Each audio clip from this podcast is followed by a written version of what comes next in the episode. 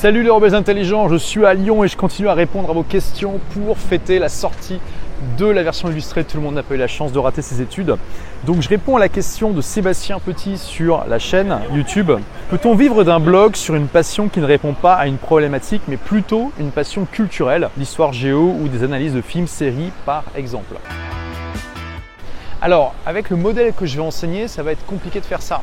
Parce que le modèle que j'enseigne est basé sur le principe suivant, c'est un entonnoir en fait tu vas publier du contenu qui va permettre euh, aux gens de euh, résoudre un problème, une frustration, de s'améliorer dans un domaine qui les intéresse. Ce contenu gratuit que tu vas diffuser donc sur ton blog, sur ta chaîne YouTube, sur ta page Facebook, sur tout l'écosystème, va attirer naturellement un public qualifié. Si par exemple, je sais pas, tu enseignes comment devenir un meilleur judoka, bah, tu sais que les gens qui regardent tes vidéos, qui lisent tes articles, à la base, ils sont pas forcément intéressés par euh, la culture de carottes en haute montagne. On est d'accord. Ils sont intéressés par le jeu. Donc c'est une première étape de qualification. Ensuite, deuxième étape, euh, tu vas proposer un bonus, donc typiquement un livre numérique ou euh, une petite formation gratuite, pour inciter les gens à s'inscrire à ta newsletter.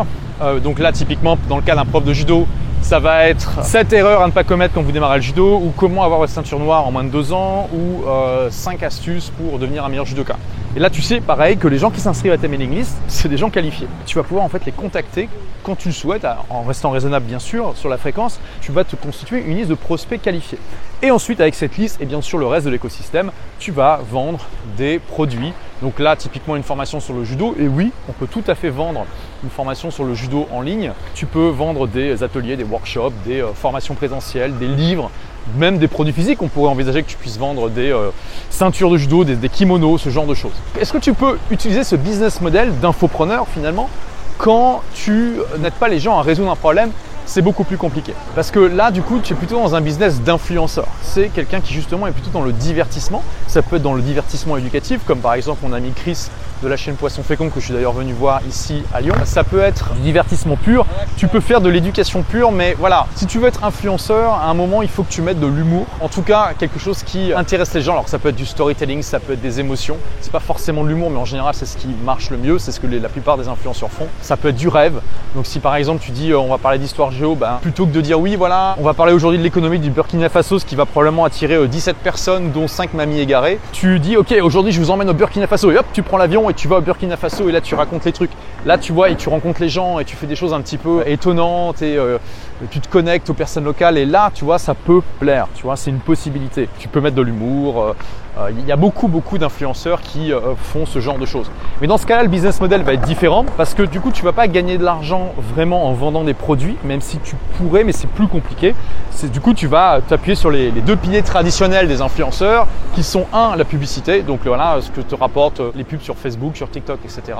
Et deux, les placements de produits, euh, donc les marques qui vont te payer pour euh, mettre en avant un produit, un service. Pourquoi pas, hein, mais donc ce business model a des avantages, mais le gros gros inconvénient par rapport au business d'infopreneur, c'est qu'il faut euh, faire des millions et des millions de vues pour que ça soit rentable. Il faut beaucoup d'abonnés pour que, pour que ça soit rentable. Alors que à trafic égal, le business d'infopreneur est largement plus rentable que celui d'influenceur, c'est clair. Après, en avantage dans celui d'influenceur, bah, tu as plus d'abonnés. Si tu fais bien ton truc, donc voilà, tu as un peu plus de reconnaissance, ça dépend ce que tu cherches.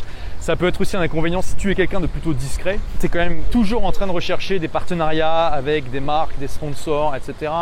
Tu es limité dans ta liberté d'expression parce que si tu parles de sujets trop controversés, euh, bah, les marques ne voudront plus travailler avec toi. Les marques, elles veulent des gens plutôt lisses. Euh, qui s'adressent euh, à la masse, donc qui ont des sujets politiquement corrects. Quand tu es infopreneur, tu peux pas te permettre de tout dire non plus, mais tu es déjà un peu libre parce que c'est des gens qui t'aiment bien, qui te suivent, tu as des clients en direct et tu pas besoin de l'accord de marque, tu pas besoin de plaire à, toutes les marques. Euh, bon, quand tu es influenceur non plus, mais quand tu es infopreneur, tu as plus cette liberté de parler un petit peu de ce que tu veux. Les deux business models ont leurs avantages et leurs inconvénients. Il y en a qui sont plus adaptés à certaines personnes que d'autres, mais effectivement, le business model que j'enseigne, celui de l'infoprenariat à travers le marketing de contenu, c'est peut-être possible de l'utiliser en partie pour du divertissement, en tout cas, enfin de l'éducation euh, sans résoudre, aider les gens à résoudre des problèmes, mais c'est plus difficile. Et dans ce cas-là, je te recommanderais plutôt de t'orienter vers un modèle d'influenceur. Merci d'avoir écouté ce podcast. Si vous l'avez aimé, est-ce que je peux vous demander une petite faveur? Laissez un commentaire sur iTunes pour dire ce que vous appréciez dans le podcast tout simplement. Ça aidera d'autres rebelles intelligents comme vous à trouver le podcast et puis à être inspirés tous les jours ou presque par lui. Merci et à très vite pour de nouvelles aventures.